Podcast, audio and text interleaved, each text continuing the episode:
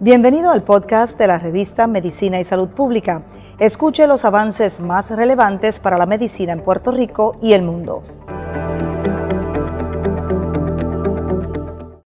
Está en Puerto Rico de visita eh, y con motivo de las celebraciones del centenario del auxilio mutuo, una autoridad médica, el reconocido cirujano Juan Santiago Azagra Soria, eh, y está ofreciendo conferencias y participando en una serie de foros sobre la cirugía mínimamente invasiva a través de la tecnología robótica. Está con nosotros. Bienvenido eh, a la revista Medicina y Salud Pública, doctor. Gracias por estar con nosotros. buenos días, gracias. Muy bien. ¿Le ha ido bien en Puerto Rico, me imagino? Sí, sí, por el momento, pues fantástico. Yo llevo treinta y pico horas en este lindo país y le diré que por la mañana me levanté y me fui a correr un poquito la cornisa y era espectacular.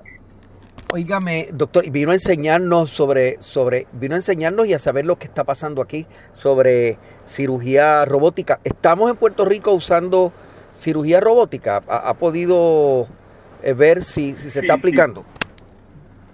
Creo que están en los inicios de la cirugía robótica, pero ya que en ginecología y en algunas especialidades, incluso también en cirugía digestiva, el doctor Juan del Río Martín creo que ha empezado ya en cirugía hepatobillopancreática o tímidamente, porque este son los inicios, pero se empieza ya, sí, están empezando ustedes.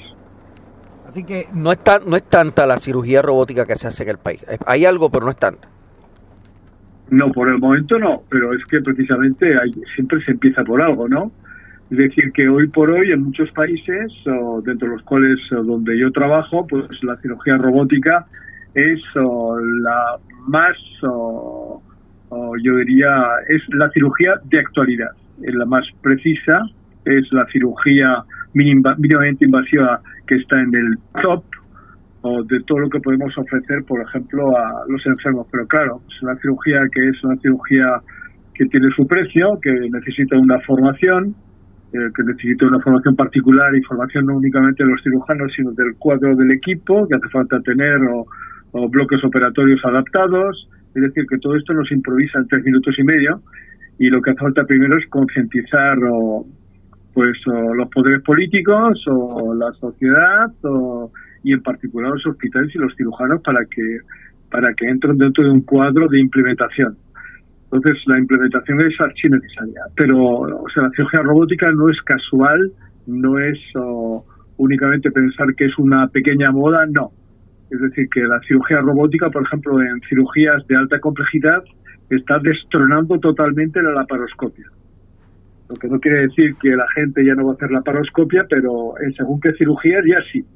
En Europa, en Europa, en Europa ya cuánto se usa la cirugía robótica, doctor? Muchísimo, muchísimo, muchísimo, muchísimo. España, por ejemplo, por hablar de España, ya que estamos oh, hablando castellano ahora, oh, le diré que en los últimos tres años oh, la subida es exponencial. Creo que han pasado de 40 o 50 robots a más de 160 robots implementados en, en el país. Es decir, que es así.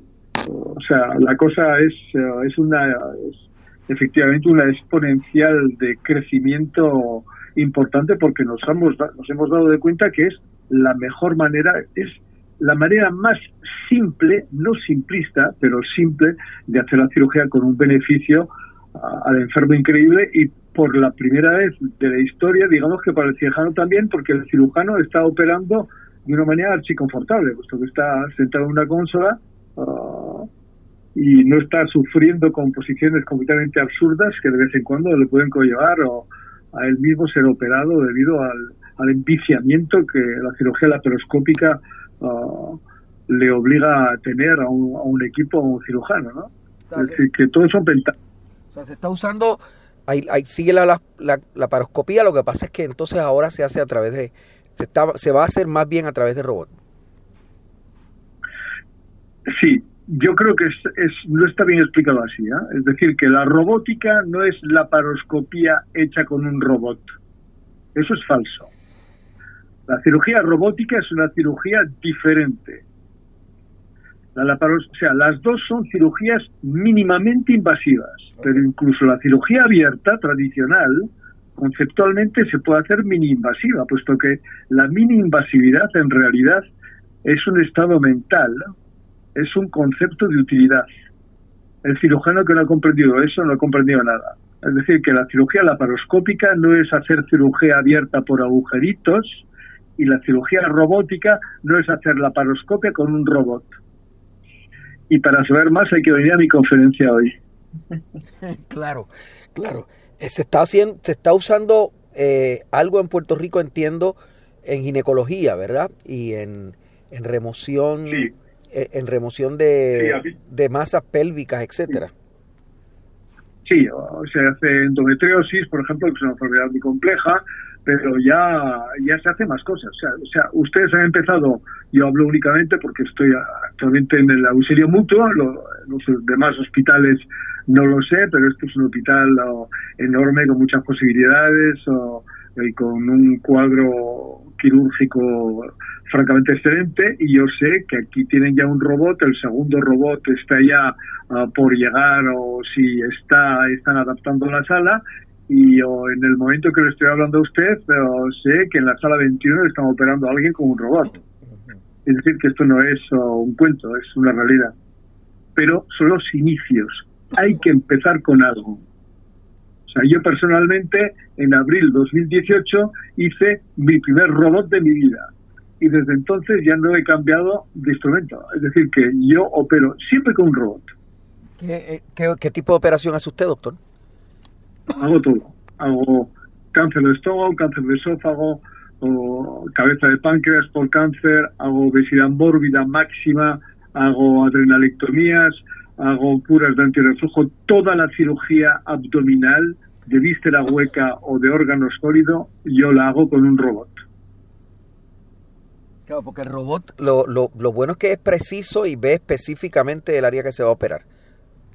Ah, sí, o sea, el robot, el robot le permite al cirujano que está operando confortablemente, confortablemente, primero, de tener tres brazos en vez de dos, de tener una visión aumentada diez veces, de poder utilizar dentro de la consola ya una manera de visión que es realidad aumentada, de utilizar colorantes vitales como puede ser el verde indocianina para ver que lo que está cosiendo está bien vascularizado para predeterminar las zonas de resección sin hacer necrosis o bien cosas deleterias en otra zona.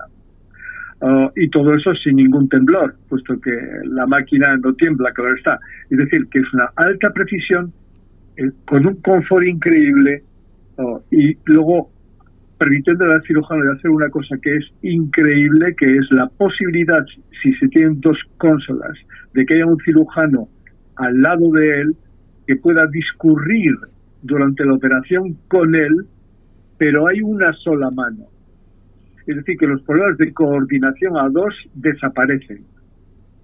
Es decir, que cuando un piloto de avión aterriza, le puede dejar igual al copiloto que aterrice. Y si pasa algo, va a coger de nuevo él los mandos, ¿no?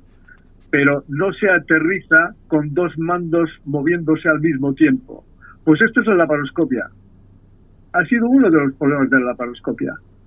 Es decir, que hay dos cirujanos que al mismo tiempo tienen palitos, entre comillas, eh, que de vez en cuando, pues oh, francamente, si no se tiene una sincronización perfecta, puede ser complicado. Y esto ha hecho que, la cirugía laparoscópica de alta complejidad haya sido muy poco implementada o mal implementada, o bien el hecho de algunos equipos súper excelentes pero estamos hablando de cirugía. La cirugía es universal. La cirugía que vive únicamente en las manos de un cirujano muere con ese cirujano, lo que es una absurdez. Pues oh, ahora la robótica no es así. La robótica permite de implementarlo con una más mejor facilidad. La cirugía, el mismo gesto se hace más fácilmente. Se está usando, Yo creo que no hay. se está usando en ortopedia también, doctor. Sí, pero son otro tipo de robots. son otros tipos de neurocirugía también, o hay ya cirugía robótica que permite de predeterminar con una acuidad total, con un sitting perfecto, con un targeting ideal, donde tiene que ponerse el clavo o el tornillo. Eh, no es mi especialidad, entonces no me voy a meter en, cosas que no me pertenecen, ¿no? Pero sé que se hace, sí. Y se hace también de carácter cardiovascular, ¿no? Ah, sí, sí, sí, sí, claro. Sí, sí. En cardiovascular, en pulmonar, resecciones pulmonares, valvuloplastias, de corazón, cirugía vascular periférica, toda la cirugía digestiva, toda la cirugía de órgano sólido, no, no, o sea, esto, la cirugía parietal, la cirugía de adherencias, las adhesiolisis, como se dice en nuestro oficio, la cirugía de las edentraciones o de, las hernias incisionales, postocirugía de la parotomía o la cirugía estética, inclusive las señoras cuando cuando han cuando han tenido han sido pregnant, pues algunas luego van a tener una desunión de los músculos rectos que no es muy bonito. Y, y, si y si las mujeres sufren de eso, como la cirugía robótica ahora, eso se puede hacer de una manera francamente maravillosa. Ahora, para, para despejar dudas, no de médicos, sino de aquellos que nos puedan estar escuchando que no son médicos, no es que se para un robot, una máquina que parezca un hombre metálico haciendo la, la operación. El médico es el que tiene el control del robot, obviamente. Sí, señor. Es decir, que los robots actuales, aunque sean muy sofisticados, son esclavos. Es I am the master and the robot is slave. Mm. Es decir, que el robot es la herramienta que yo utilizo para operar. El que opera es el cirujano, pero tiene una herramienta que es fantástica que se llama un robot. ¿Esto encarece el costo de, los procedimientos, doctor?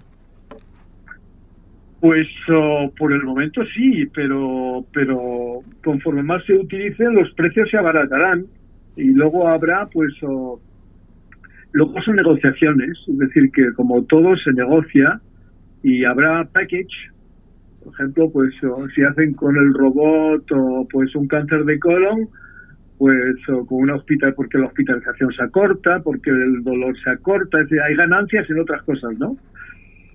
y entonces será un package y los packages serán más ventajosos. Eso es, eso es igual que comprarse un coche tipo Tesla para hacer taxi driver.